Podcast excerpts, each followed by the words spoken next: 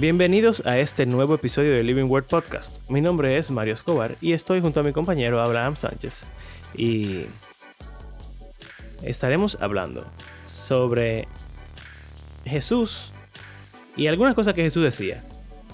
Porque hay dos extremos. Y yo siento que es complicado, porque quizás este episodio se sienta como que vamos a estar tirando para un extremo y no para el otro. O quizá se sienta que vamos a estar tirando para el otro extremo y no para uno. Pero es que es demasiado complicado esto. El punto es que Jesús decía cosas que nadie hace. y que eh, si tu ojo te ese tropiezo, quítatelo. O si alguien te da una galleta, ponle el otro lado. Ponle la otra. También de que otro lado.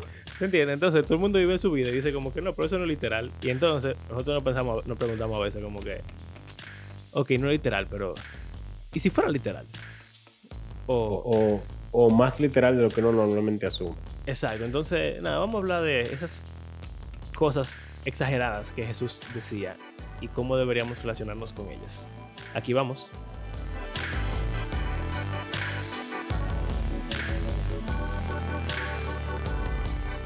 En el mundo en que vivimos, la mayoría de gente, por diversas razones, casi no le da mente a la cosa que realmente Jesús enseñaba y enseñó en los evangelios.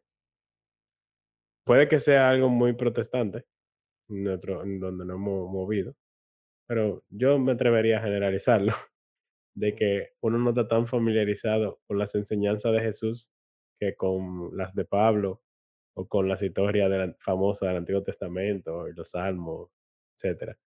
Eh, pero uno, si uno evaluara la vida de los cristianos promedio y comparara con la vida de los no cristianos de su alrededor, uno pudiese darse cuenta de que no son muy diferentes en sus eh, valores y cosas que a las cosas a las que aspiran, las cosas a las que dedican su tiempo, eh, las cosas que los como que lo apasiona y lo mueve. Eh, y la forma en la que Jesús habla de que la gente, los ciudadanos del reino de Dios deben vivir, es completamente radical. Y es algo que no, o sea, como que si tú los comparas con una gente normal, dirás, no, ese tipo es un anormal, está Un loco, un loco. está loco. Entonces, la pregunta es, ¿uno debería hacerse loco Mm. o ser más normal en base a eh, como lo que el mundo espera o lo que la gente del mundo busca y persigue? Por ejemplo, Por ejemplo. no sé, ¿viste algo ahí? Ah, a ti te tiran la gente por tu trabajas en un colegio. Te ¿Cómo? critican. O te dicen que tú estás perdiendo tu tiempo o tu potencial. Eh, sí, sí, claro. mm, sí. No, no quiero entrar en detalle, pero bueno, no sé quiénes saben, pero realmente yo soy ingeniero. eh, y trabajo dando clase en colegio por ya seis años. Y casi cada gente que se entera que estoy trabajando en un colegio, inmediatamente me dice, como que, ¿qué rayos tú Oh, estás haciendo con tu vida? Eh, no solo personas que me conocían, o sea, de- vamos a decir, de la universidad, o gente que trabajó conmigo. Bueno, eso fue un escándalo en mi trabajo, como yo, como que para un colegio. Eh, para mis estudiantes es escandaloso, para los padres de mis estudiantes también, para personas del staff, eh, para familiares, para personas de la iglesia, eh, eh, en fin, la mayoría de gente con la que yo interacción, eh, interactúo piensa que estoy desperdiciando mi vida o mi potencial, como le llaman. Ujú. Eh, por eso te pregunto, si, no sé, por tu Bueno, ser publicista, en mi quizás caso, piensen que, que ser era así profesor es mejor ser que ser publicista. publicista. Bueno. Pero mucha gente me dice como que, bueno, cuando, cuando iba a estudiar publicidad, me lo dijeron también. eh, pero cuando yo le digo que me estoy dedicando a la animación y cosas, entonces ahí como que eso los consuela un poco, porque aparentemente ser animador es un poquito más difícil que ser diseñador. mm. Eh, y, Suena y eso es suena más como, difícil. exacto, como que suena como que tú ganas más y tú eres más inteligente, qué sé yo. Pero, lo cual es verdad. Es Pero, diferente. no, pero sí ganan más y sí son más inteligentes. O sea, e el perfil de de un diseñador versus el de un animador. Pero bueno, eh, pero sí, a cada rato yo quizás no me lo dicen tanto, porque Pero puede ser verdad, por eso es muy diferente el ya el hecho de tú haber estudiado eso, exacto.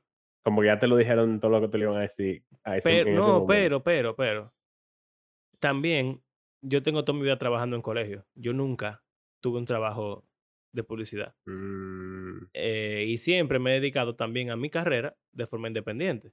sí, claro. Entonces, eh, ahí la gente como que duda un chin menos porque yo estoy haciendo lo que yo, yo me estoy es dedicando verdad. a lo que estudié. Pero yo lo siento, ahora mismo en el presente, yo lo siento más de lo que lo escucho. Antes yo lo escuchaba mucho más. Em, y, y todavía hay gente como que me pregunta, como que, ah, mira, también allá los estudiantes, cosas como que tú nunca vas a dejar esto, que sé yo cuánto. Pero realmente yo lo siento mucho más de lo que me lo dicen. Que Eh, o sea, como de, de, de eh, gente de la iglesia, Ah, no, como, no, de gente como que cuando se entera o saben o, o estamos hablando y está en el aire que yo estoy trabajando en un colegio y que yo trabajo en un colegio y estoy trabajando hace mucho tiempo en un colegio, ujú. eh, yo lo siento eso como que, ah, verdad, que tú eres un estúpido.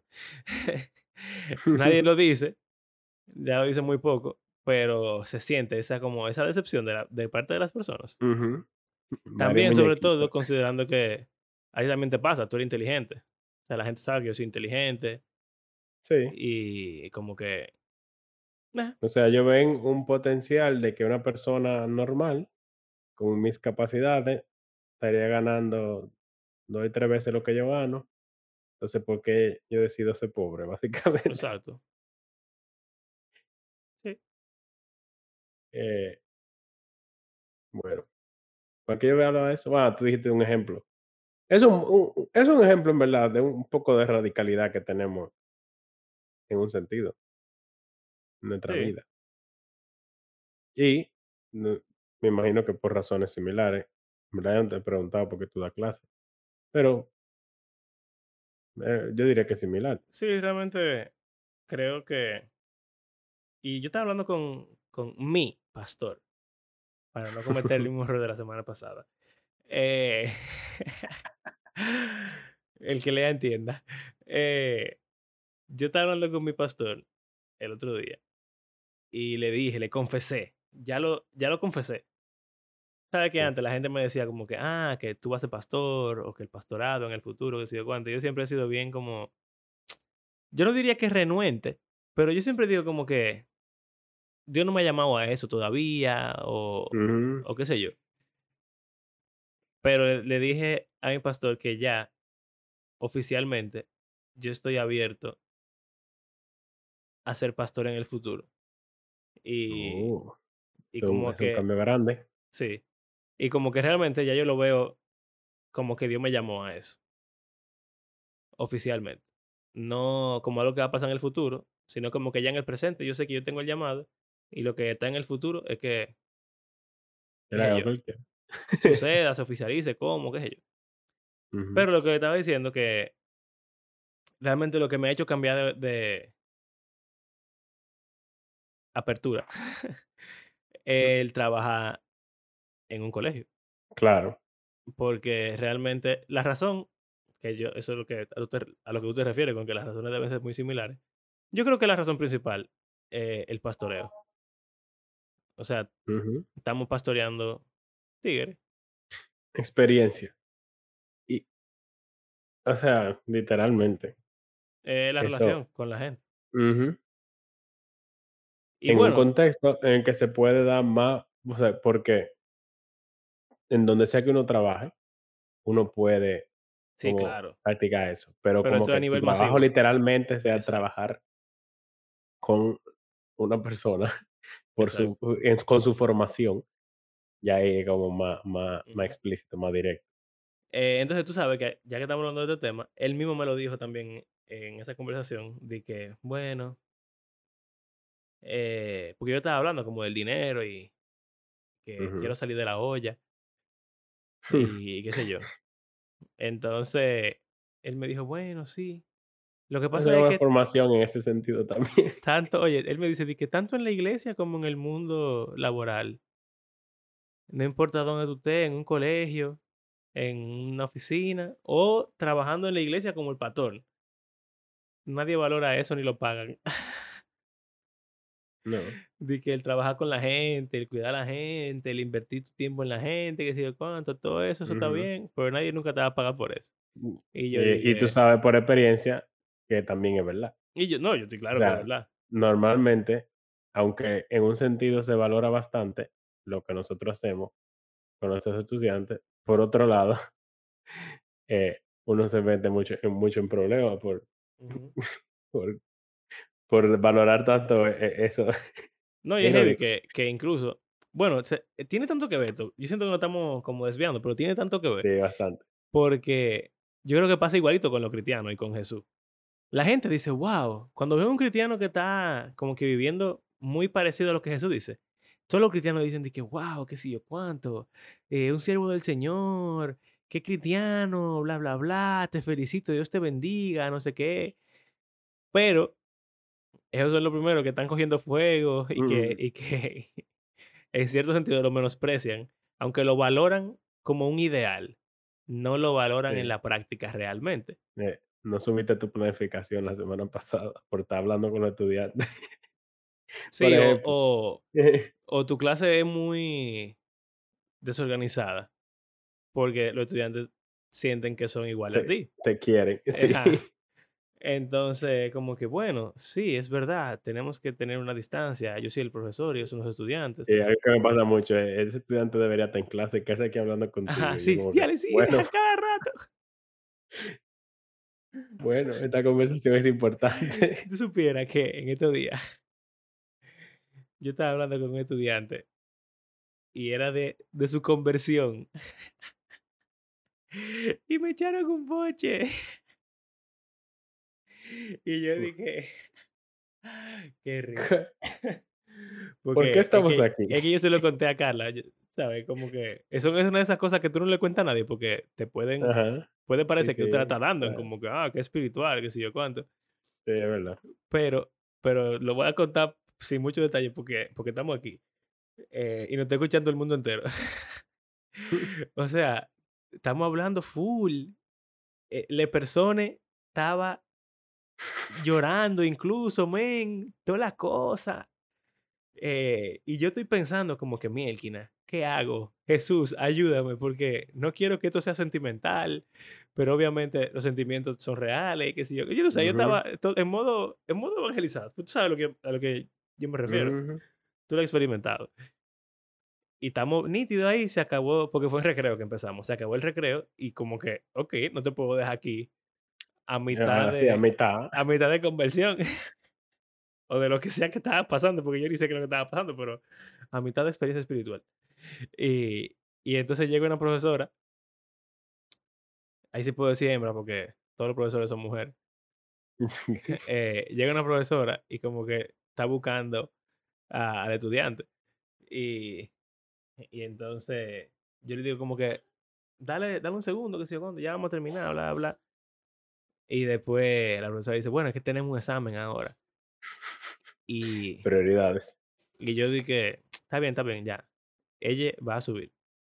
Y entonces como que, ¿sabes? Wrap up rápidamente, no fue de que instantáneo, pero como que ya en dos Ujú, minutos, ya, bueno, mira, qué sé yo cuánto. Eh, yo le estaba diciendo como que leyera los evangelios o algo así. mm, Eh, y entonces le dije como que, bueno, lo que hemos hablado, qué sé yo cuánto, léete un evangelio, el que tú quieras, lo, lo más rápido posible. No. Y entonces vamos a seguir hablando. Entonces, nada, terminamos y se fue para su clase. Ok, heavy. Como a los dos días, me jala unos supervisores y entonces dije, no, que mira, que el otro día yo estaba hablando con tal gente en los pasillos y tenía clase y lo mandaron a, a buscar, qué sé yo cuánto. Que, ah, de hecho, el cuento que tengo para hacer del de este tema es con esa otra persona, es otro estudiante. Y entonces, de y me dice, eh, ayer o antes de ayer, entonces pasó lo que pasó con e este estudiante. Y entonces me dice como que: "Mira, cuando uno habla con los estudiantes, intenta que no pierdan clases, que no sea, eh, como que solo en recreo". Y yo dije: "Ja, ¿cuánto tiempo hay para hacer eso solo en recreo?". Pero pero nada, entonces el punto es que sí, tienes razón. Nadie lo valora y entonces quieren que tú hagas magia porque quieren que tú tengas relación cercana con tus estudiantes y tú los pastores, pero al mismo Ujú. tiempo solamente quieren que tú te No te comportes como un tiempo para hacerlo. Exacto. Sí. Entonces, sí. Y se entiende en un sentido, porque es un colegio, pero es raro. Es difícil. Eh, pero sí, es como esa mentalidad de que qué es lo que realmente importa Exacto. y qué es lo que estamos emulando, qué es lo que estamos buscando. Estamos buscando que se parezcan a Jesús y que sean cristianos, se conviertan de verdad o, o sigan a Cristo, o estamos buscando que parezca como que estamos haciendo eso, eh, basado en lo que los padres cristianos entienden que se debe de hacer. Y Mm, entonces, ujú. eso lo que refleja es que en vez de ta- o sea, en vez de tener un énfasis en las palabras de Jesús, estamos teniendo un énfasis en satisfacción del cliente. Que no es una crítica destructiva, es la realidad de No, lo que es un negocio. sí, Pero hablando exacto, de qué tanto caso tenemos que hacerle a Jesús, creo que es pertinente, en verdad. Exacto. Entonces, ¿cuál era esa historia que te iba a decir? O o leo un par de pasajes para Bueno, da- eh, volver un chin al tema. dale, sí, sí, sí, a eso. Yo hoy estaba leyendo Lucas 18, em, y me llamó la atención, incluso se lo mandé a Mario, parte del pasaje, y preguntando de que, ¿él está diciendo esto de verdad o o o qué lo que? Pero antes de, voy a leer el la que va antes de esa famosa historia de que Jesús está enseñando ahí, bla, bla, bla, y hay un tipo que le dice, Ah, sí. eh, de que, ¿qué puedo hacer para heredar heredar la vida eterna? Y entonces ahí Jesús le dice de que, ¿por qué me llamas bueno? Y no sé cuánto. Pero básicamente le dice los mandamientos. El tipo le dice, todo eso cumplido desde mi juventud. Y entonces Jesús dijo, te falta una cosa. Vende todo lo que tienes y repártelo entre los pobres, y tendrás tesoro en el cielo. Luego ven y sígueme. Cuando el hombre oyó esto, entristeció mucho, pues era muy rico. Al verlo tan afligido, Jesús dice lo de que es difícil que los ricos entren al reino de Dios. Eh, entonces, la gente le pregunta, ¿y quién podrá salvarse? Y, él da su respuesta ambigua de que lo que es imposible para los hombres es posible para Dios. Y, y después ya entonces sale otro tema. Pero antes de, quisiera como un chin de eso. Porque ahora yo pensando, Mateo, parece que eso fue lo que hizo. Literalmente lo que. Jesús le está Sí. diciendo a este tipo que hace. Él tenía pile cuarto, tenía una casa grande, porque ahí fue que comieron un banquete y de todo. Pero después de ahí Mateo se fue a caer atrás de Jesús todo ese tiempo del ministerio. Y cuando Jesús se murió, ellos, se ellos dejaron todo y siguieron, o sea, siendo testigos. O sea que Mateo, en un sentido, soltó todo lo que tenía, literalmente. Saqueo es un ejemplo como que lo hace parcialmente, pero como dispuesto a darlo todo. Que comienza a devolverle cuarto a la gente más de lo que él le robó. O sea, si él le hace eso a todo el mundo y todo su dinero viene de lucrarse de robarle a la gente, él se va a quedar sin nada. Sí. Eh, y también es como un, un ejemplo de esto. Pero está este tipo que como que quiere estar en el reino de Dios sin soltar su Dios mamón. Pero, ¿qué tan literal es eso? ¿Eso es algo que Jesús le dijo a ese tipo o es algo como general? Y después, Pedro dice, di que, pero nosotros hemos dejado todo. O sea, míralo ahí, lo dice claro. Hemos dejado todo lo que teníamos para seguir. Confirmando eso que yo dije de Mateo. No solo Mateo, ella también. Y Jesús dice, les aseguro que todo el que por causa del reino de Dios haya dejado casa, esposa, hermanos, padres o hijos, recibirá mucho más en este tiempo y en la edad venidera la vida eterna. Entonces, podemos, por ejemplo, ver a, a Jacobo y Juan que dejaron a su papá, eso es como algo que se menciona. Pedro sabemos que tenía una esposa y nunca se habla de ella. Entonces, es algo que uno se pregunta, como que él la son tu hermana o ella andaba con ellos, pero nunca se menciona su nombre ni nada. O, o sea, ¿qué está pasando ahí? Eh, y ahí Jesús mismo menciona, hermano, hijos. Eh, eso es algo escandalizante para una persona de hoy en día, porque se hace muchísimo énfasis en nuestras iglesias de la importancia de la familia y de que es nuestro principal ministerio, incluso se usa esa, Ujú. esa palabrita. Entonces, la pregunta es, ¿nuestra familia es nuestro principal ministerio y debe- debemos ponerla por encima de cualquier otra cosa, cualquier otro servicio al Señor? ¿O uno debería estar dispuesto de aún, si fuera necesario, dejar su familia para llevar a cabo la obra del reino de Dios? Quizá alguien diría como que, ah, eso fue a los apóstoles que se lo dijeron, ellos tienen un rol especial, pero, Mucha gente seguro diría, lo justificaría así, pero a pero, a mí me parece que ahí se está nah, hablando general. sí, no, y como sea, ¿cuántas más, Dice todo más? el que por causa del reino. Exacto. ¿Y cuántos se ven en hechos? ¿Cuántas más gente se fue y Ujú, dejó su casa y se volvió misionero y hasta apóstol? Silas, eh, Bernabé, Timoteo, sí. o sea, toda esa gente son, Hasta Marcos, que aunque se arrepintió al final, él se él se tiró a la aventura así sí, o sea. Se fue a y después lo siguió haciendo, Exacto, con después de su tiempo de, ajá. Pero bueno, y hay más cosas, o sea, eso, eso de poner otra mejilla, de verdad, de verdad Jesús quiere que tú pongas otra mejilla, si, si te dan una, una galleta, si te dan un trompón, él va a querer o que uno más el heavy, si tú le das tropiezo a uno uno de estos pequeños que te Ajá, amarra una piedra y te tira al mar. Córtate la mano, córtate los ojos, sácate los ojos, perdón. Eh, Saca o la sea, la viga que hay en tu ojo.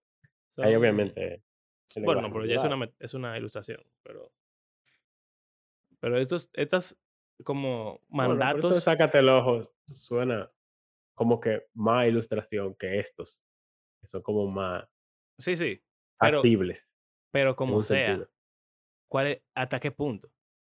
O sea, Exacto. eso de que de dejar el celular, estoy adicto a la pornografía, qué sé yo cuánto. Ya no tengas celular entonces, porque sácate el ojo. Mm, para mí eso siempre ha sido Mm, como como que medio extraño, porque no, y sobre todo ahora. Antes, está bien, vamos a decir que Aunque antes no se podía ver porno en los celulares, pero vamos a decir que tú eres un niño, un joven de La gente 15, de, botaba de la 14 computadora años y, y en la adolescencia está pasando por eso, está bien, vamos a decir que, ok, pero yo, vamos, vamos a asumir que yo tuviera un problema con la pornografía. A mí, un adulto, padre de familia, eh, me van a decir de que, que, ah, deja tu celular. Dime, eso no tiene sentido. Ahí yo trabajo, ahí yo hablo con mi esposa, eh, si pasa cualquier cosa en la casa me avisan. ¿Tú entiendes? Como que de verdad Jesús me está diciendo que cualquier, eh, en cualquier momento que yo sea tentado tengo que cortar eso de raíz y, y No, y dime del ojo, si tú te si te sacas los 2 ojos, tú no puedes ver, entonces Eh, o también pasa algo, yo no sé si Jesús dijo eso así, pero lo de huir de las tentaciones, siempre dicen como que, ah, la Biblia nunca dice que enfrentes las tentaciones, sino que huyas. mm. Ah, Como que hay veces que de José sacan eso. No sé, men. Hay veces que como que hiperliteralizamos alguna cosa. Pero Jesús no huyó en en en Getsemaní ni en el desierto. Se le entró a eh, golpe con pero entonces, cuando son cosas que son de que muy obvias, uno puede decir: "Ah, es una es una exageración y no tenemos que hacerlo". Y uno pudiera decir que eso de dejar todo tu dinero, soltar a tu familia, es una exageración. o buscad primero el reino de Dios y su justicia, y todo lo demás será añadido. En cuanto a los afanes de la de la vida de lo de los comer, qué pajaritos ropa y voy a tener y que no sé cuánto. En todo eso suena como eso como vive confiando en que Dios va a proveer y vive buscando su reino y Él va a cuidar de ti. Olvídate de eso. O sea, no, eh, no, esa mentalidad de hustling Sí, de, de, de estar buscando los cuartos, como que dicen en la calle y que si yo sí, que estoy en la calle, estoy tirado en la calle buscando cuarto. tiraba a la calle. Y Pero él básicamente dice como que busquen el reino y yo voy a proveer.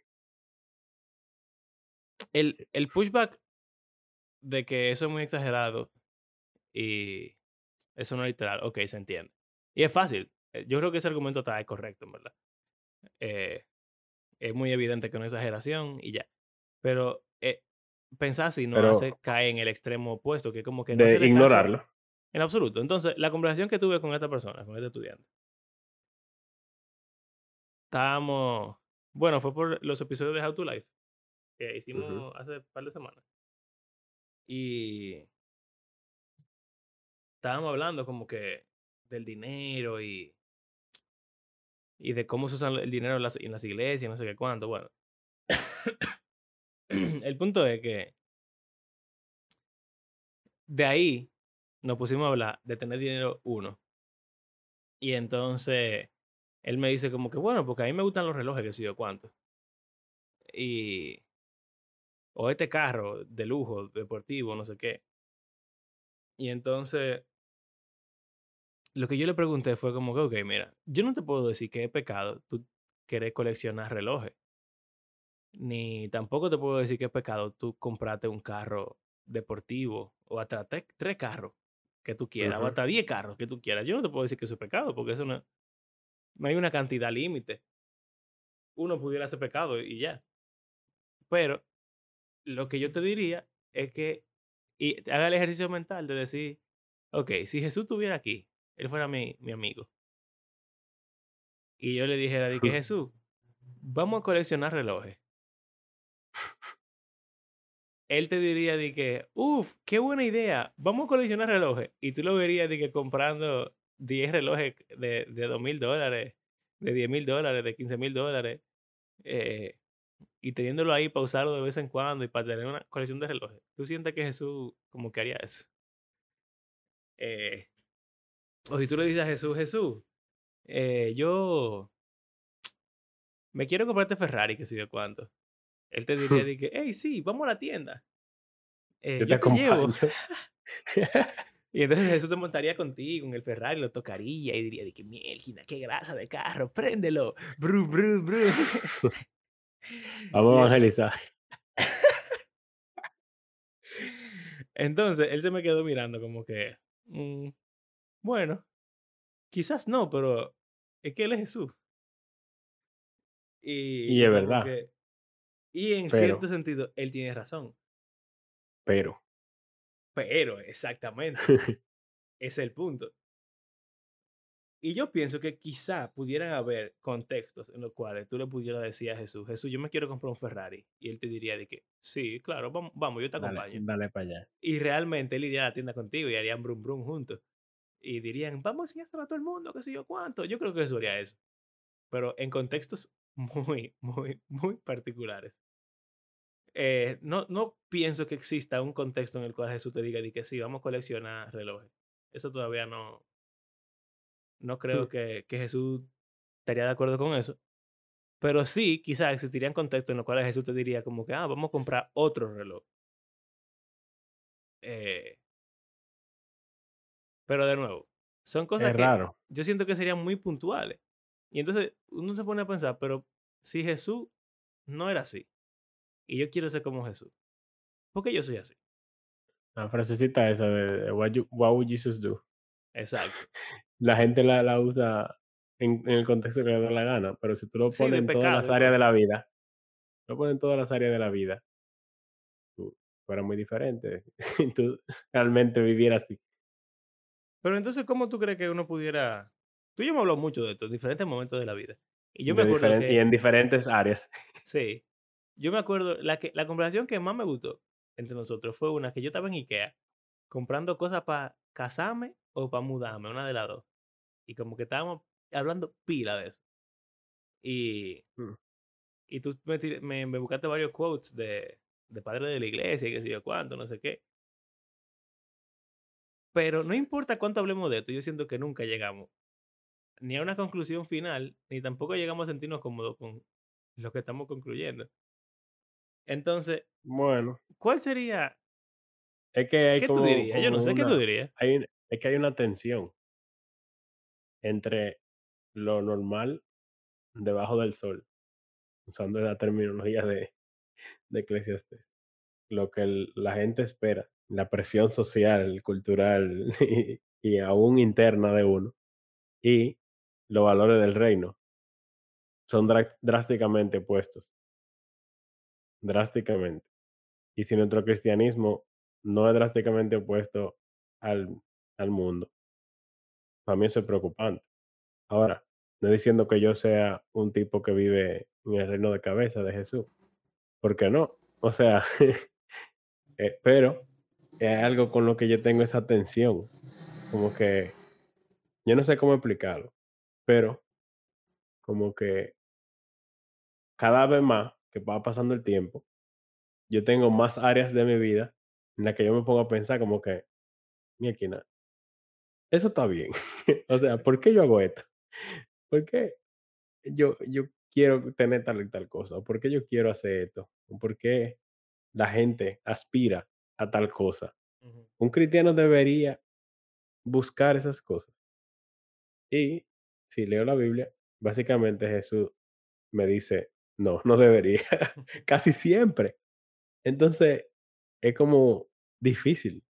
Entonces yo tengo que dejar eso ser diferente, como él era diferente. Entonces, yo no sé, como que generalmente no hace que eso cause cambio drástico en todas las áreas de mi vida, pero sí mm, tengo esa como, co- como esa inseguridad interna de que si estoy así, eh, o- no sé cómo explicarlo,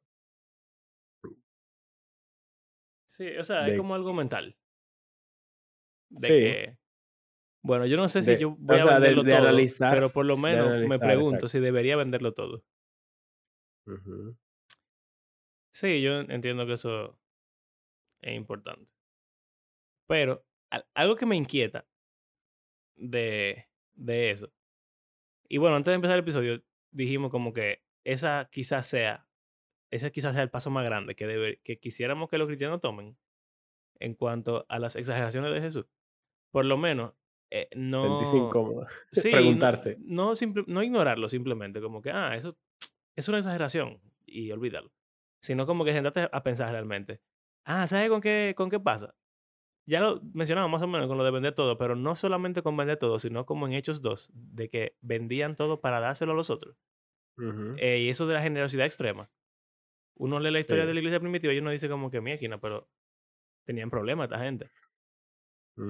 Eh, pero entonces yo, yo creo que es verdad. El primer paso y el quizá el más radical en- e- empieza en la mente. El tú decir como que, "Hmm, O o antes de eso, empieza en familiarizarte con los evangelios, que es algo bueno, que, sí, claro. o Pero es sea, que si como un tú la lees, si tú prerequisito. la oyes y la lees y eso no te trabaja, no, no sirve de nada. Claro, claro. Entonces tú tienes Pero como pero que si tú no leerlo. tienes la base, o sea, si tú no tienes la información ni siquiera, no no va a pasar. Sí, sí. Pero bueno, o sea, está bien. Tú tienes que leer. Ajá. Después de que tú lo lees, entonces tienes que por lo menos estar dispuesto a cuestionarte. Y realmente Ujú. cuestionarte. Porque ese cuestionamiento es lo que va a hacer que tú Eso es lo eso es lo que es quizá, meditación. exacto, meditar en la palabra del Señor. Eh, eso es lo que pudiera llevarte eventualmente a cambiar algo.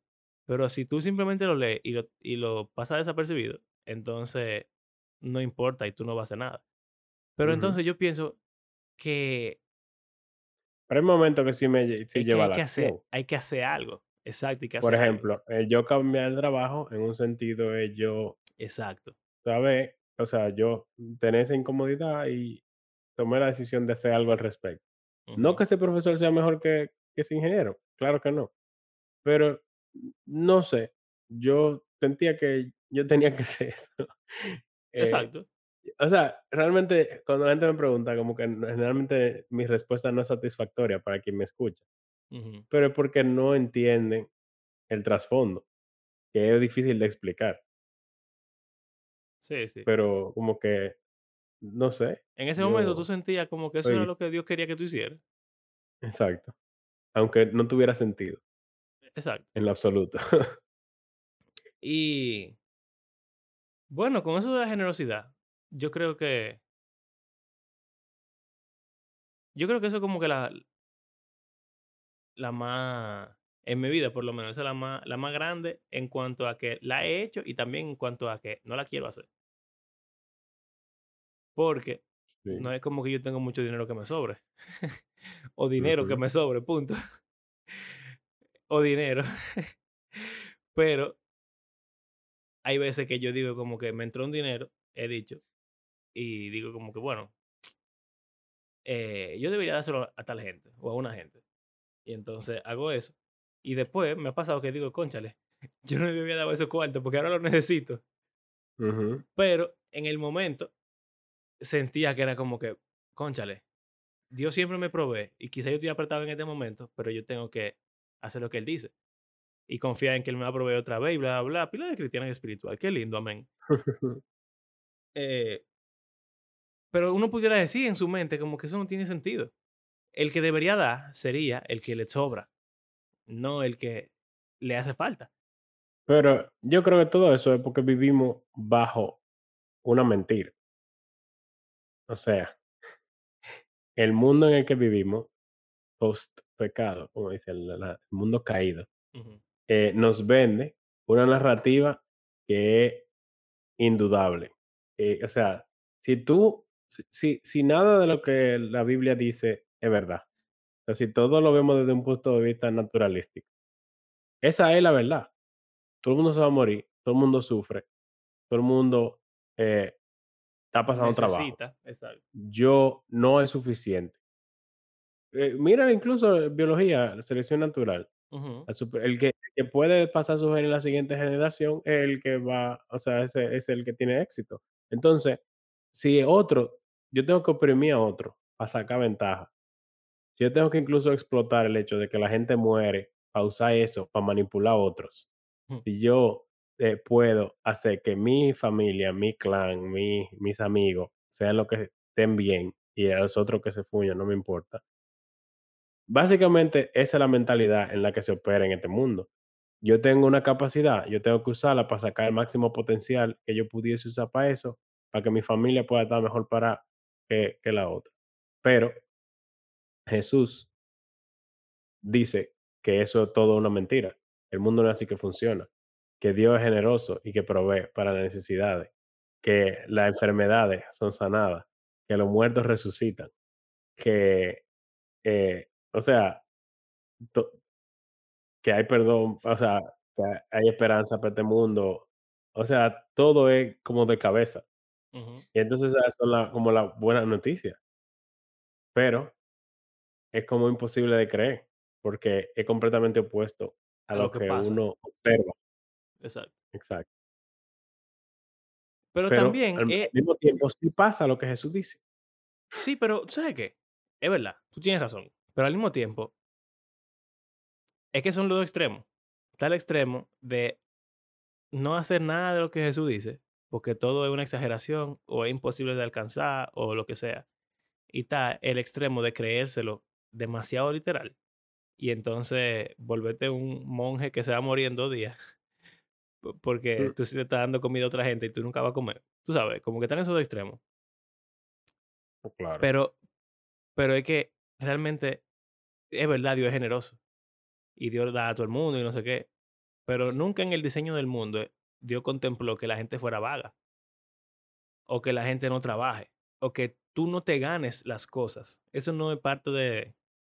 claro, ¿Tú claro. entiendes? Y y en Entonces, verdad, eso en Tesalonicenses como... pasó eso, que Sí, Pablo le dijo a sí mismo como que ustedes tienen que vivir como que Jesús viene mañana, y ellos dejaron de trabajar y se fue y que, ah, pues ya, Jesús viene ya, no hay que hacer nada. Y el día ahí está el famoso pasaje de que el que no trabaja, que no coma.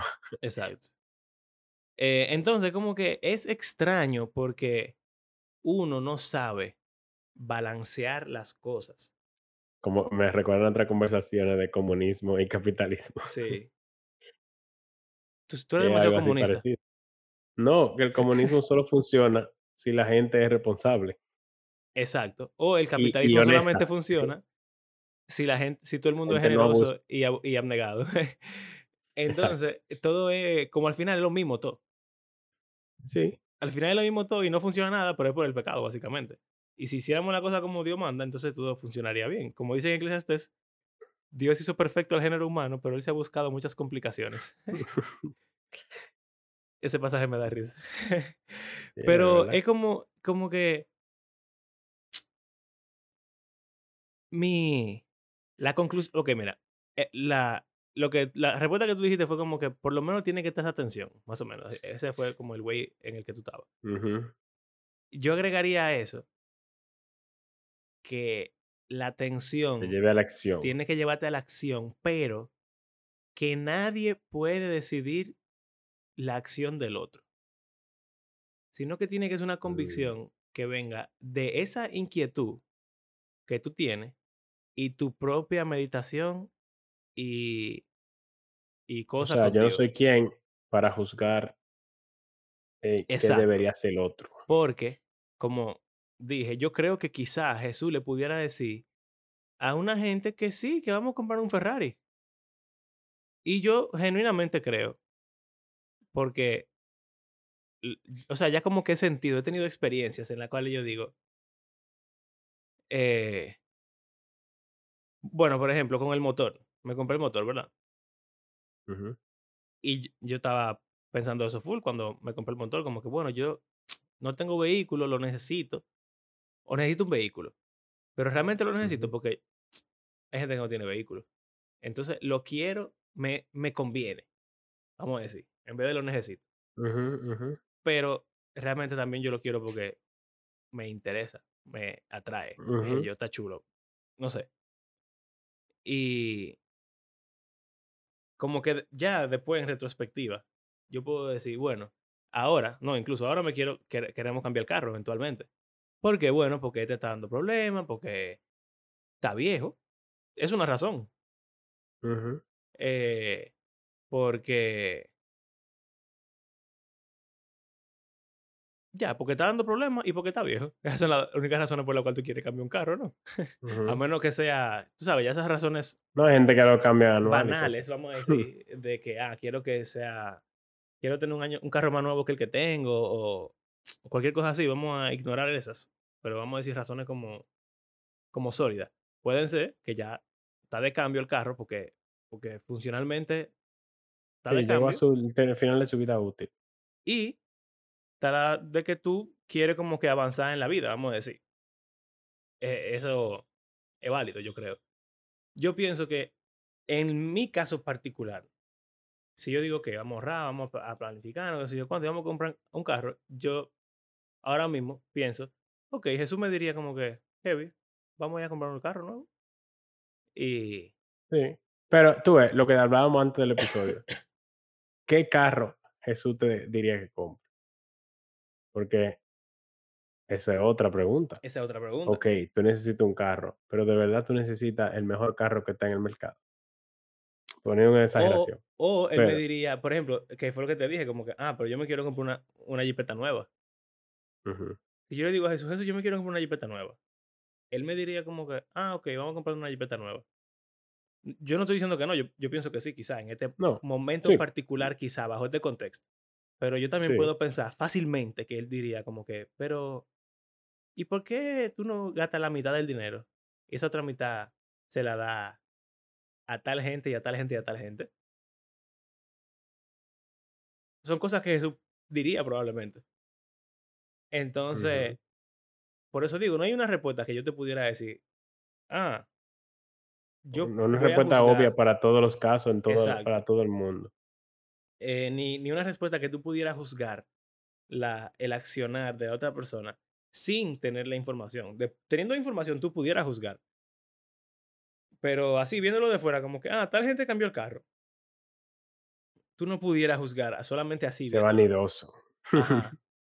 Eh, mira, se endeudó para cambiar el carro. Yo no, no pienso que sin suficiente información tú pudieras hacer el juicio de decir, ah, eso fue una, una acción mundana, o eso fue pecaminoso, o, o qué sé yo.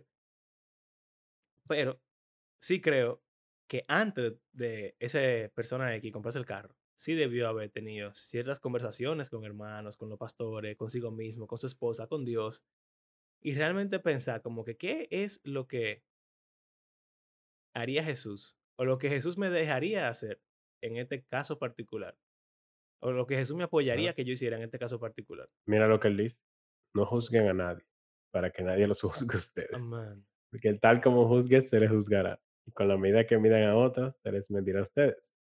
¿Por qué te fijas en la astilla que tiene tu hermano en el ojo, y no le das importancia a la viga que está en el tuyo?".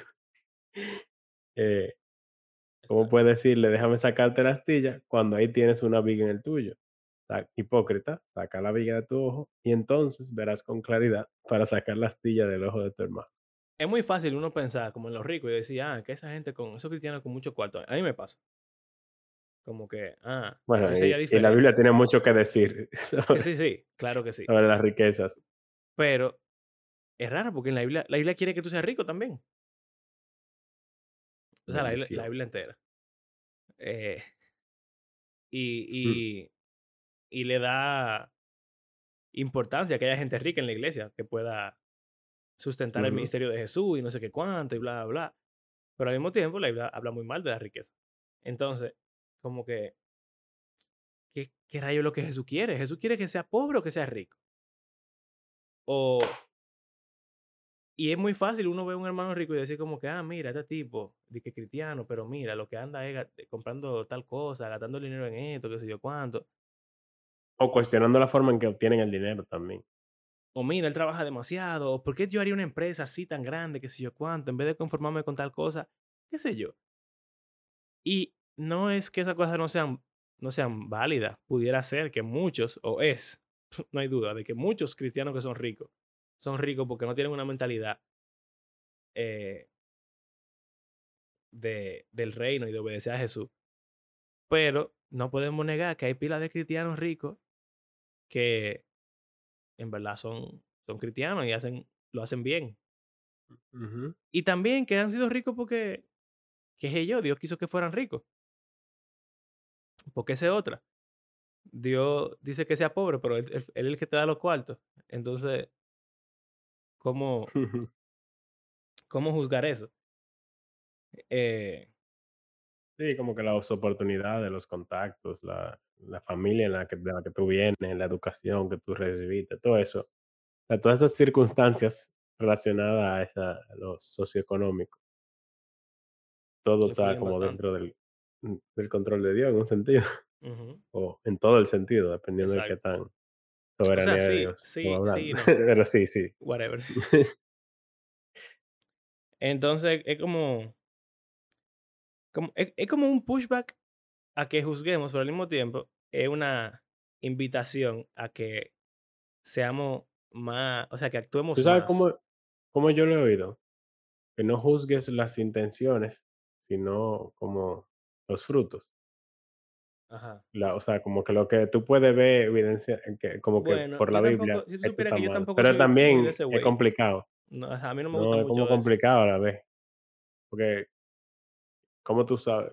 Bueno, hay veces que obvio, Sí, sí, sí. fruto malo o bueno, Pero bueno, mira lo que dice Pablo, hay algunos que casi todo es neutral, contienda y parece otros, neutral y otros por, también. por cosas de Pues si tú verdad. veías a Zacarías, por ejemplo, tú dirás: "Guau, qué hombre de Dios", y estaba abusando sexualmente de gente. O sea, Rabí Zacarías, Ajá, sí, sí. no el profeta de la Biblia. Sí, Pero estaba como que, ¿cuál es Zacarías? Eh, exacto, entonces, eh, nunca hay una respuesta, tú ves, al final siempre es lo mismo. nunca tenemos, Todo el episodio del podcast, nunca llegamos a ninguna conclusión. sí, pero con este tema, eh, eh, Sí, me quilla este tema, porque es que no hay. Como que tú pudieras tener una, una conclusión personal de algo, pero aquí yo siento que es como que vivir con Cristo y preocuparte por hacer lo que Él dice lo más posible, siempre lo más posible. exacto, exacto. Trata de ver cómo tu vida, lo lo que sea que sea la posición en la que tú te encuentres, cómo puede parecerse más a esas enseñanzas de Jesús Pero que sea así. No solamente, no solamente pensar que sea así, sino hacer que sea así. Exacto. Vivir Actuar como si ya uno estuviera en la nueva creación. Exacto. Y la nueva creación tú te vas a poder comprar un Ferrari, quizás. Quizás. Quizás. Pero quizás O quizás tú no. no tengas, tú tengas que andar a pie. No sé. En la nueva creación, quizás. No te atracan, así que podía No importa. Es con todo. eh, también está lo del culto al cuerpo y el ejercicio. Hay mil La cosas. cirugía plástica. Cirugía plástica. Hay mil cosas el otro día. Sí. Que no, no es que sea un no o un sí. Pero Jesús dice algo que por lo regular es incómodo. Así que vive, vive incómodo. Se va a llamar así el episodio de hoy. Vive, Vive incómodo. incómodo. Tiene que. Uno tiene, uno tiene que vivir incómodo. Incómodos con Jesús. Ya. Es el nombre. Ey, sí, suena bien. Eso fue lo que le dijo al tipo. El hijo del hombre no tiene dónde recortar su cabeza. ¿Quieres venir? Sí, es verdad. No, él le dijo, ven, Sí. pero no tengo dónde acotarme. Y así. Ese pasaje es heavy también. Sí. Y le dan excusas válidas de por qué, como que espérate, yo vengo ahora, pero tengo que hacer tal cosa.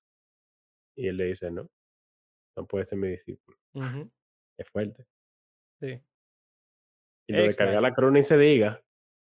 Ya hablamos de esa. Pero entonces uno dice, uno dice como que no, pero eso era ello. Y ya, no, no. Imagínate que realmente Jesús quiera que uno venda todo. Yo hago ese ejercicio mental a veces. Ujú. ¿Cómo luciría? No, no. Si hoy, o sea, si yo me muero, ahora mismo, y entrando al cielo, Jesús me dice, dije, no, pero es que todo lo que yo dijera, literal, eh, ¿cómo que para el cielo? ¿Va de ahí? Yo me lo pregunto eso. Porque Bueno. Mm, si fuera así realmente, yo estaría dispuesto a vender todo lo que tengo realmente y seguir Jesús, como el tipo rico. Pero Exacto. como, pero como nosotros decimos que no es literal, nadie tiene la disyuntiva real. No, y algo que yo hablé, una, el otro día hablaba con mis estudiantes, que si no le ve el contexto, nosotros, en ese contexto de ellos, somos riquísimos. O sea, comparado con la gente común de, de ese entonces. sí. O sea, nosotros tenemos una vida que ni se diga, eh, que muchísima gente envidiaría tener, bueno, y aún en estos tiempos. Claro. O sea, el Señor nos da, o bueno, tenemos un privilegio, como habla la gente woke. tenemos muchísimo más privilegio del que uno se da cuenta. eh, que uno hace, o sea, no estaría dispuesto a cederlo. Una pregunta importante. Ujú. Y si no, entonces, ¿a qué Señor está sirviendo? A Mamón. no, so- generalmente es el que más se menciona, porque es uno de los que más, Bueno, que el dinero te da todo. uno de los lo- más fuertes. Sí. es verdad. Ese, ese eh, de los dioses que tienen más stats. Sí, eh, él es un boss. sí, Tienen O- o si esto 100 fuera en el Demon de, de tentación. Sí. Si esto fuera Demon Slayer, sería un upper, un upper moon. Bueno, ya fue, eso fue No demasiado. entendí. demasiado De- nerd. demasiada. Hay como We- unos demonios que tienen como un ranking y están los más fuertes. Entonces, el, pero está el, como que el jefe, que sería el diablo. Entonces, el mamón sería como que del ranking de los top 3 demonios obligados. El concilio del diablo. Dinero, sexo, placer, poder. Pero verdad, Apariencia, que es ello, sí. entretenimiento. Bueno, su placer. Eh, bueno. Bueno, ya saben. Gracias por incomodarse con nosotros. No, esperemos, en verdad, Sí, ojalá que se haya incomodado, en verdad. que el proceso, eh, o sea, que este episodio te haga tener esas experiencias de incomodidad, de cuestionar tus decisiones y tu vida. Y como esa clásica de, de que, ¿será esta la voluntad de Dios para mi vida? La gente nada más se la pregunta en un aspecto, pero no en este, de, de qué Jesús dice. Sí. ¿será la voluntad de Jesús para mi vida que yo sea pobre? Puede ser, Sí. pero nadie pregunta eso. No. Son cosas buenas siempre. Las opciones. Bueno, eh, gracias por acompañarnos en este episodio. Que creemos que la Biblia es un libro que está vivo y tiene poder para transformar la vida de sus lectores y todo el mundo. Si uno hace lo que él dice. Al pie de la bueno, y aunque no lo haga, y aunque no lo haga, él lo va a transformar. Es Sin ti. Eh, exacto. bueno, qué fuerte. Apartados de mí, hacedores de maldad. Nunca os conocí. Sí, Es fuerte, es me da fuerte. miedo, da miedo. Eh, bueno, si le gustó este episodio, si lo puso a pensar, si quiera compartirlo con alguien que usted considera que, que usted ha juzgado y no conoce su... y se pregunta eh, si hace lo correcto o no, o no sé, lo que sea. Si le gustó el episodio, compartan, ustedes saben, eso eh, ayuda a que más gente tenga lo que es el propósito de nuestro podcast, este tipo de conversaciones. Eh, y si le gusta lo que hacemos y quiere apoyarnos económicamente, como Ma- Mario dijo varias veces en este episodio que estaba arrancado y que no tenía cuarto, no, no era tirando puya, pero No, pero ayúdenme. si quisieren apoyarnos, pueden hacerlo a través de nuestras plataformas de PayPal o de Patreon. Y eh, la semana próxima estaremos continuando con otro tema, con un título controversial como siempre, porque Mario es así. En verdad, yo quiero que la semana que viene hayamos visitado la iglesia anglicana y podamos hacer podcast de eso. Ah, hey. Sería heavy. Así que vamos a poner una pausa. Ok. Ok, entonces ya será hasta la próxima. Adiós.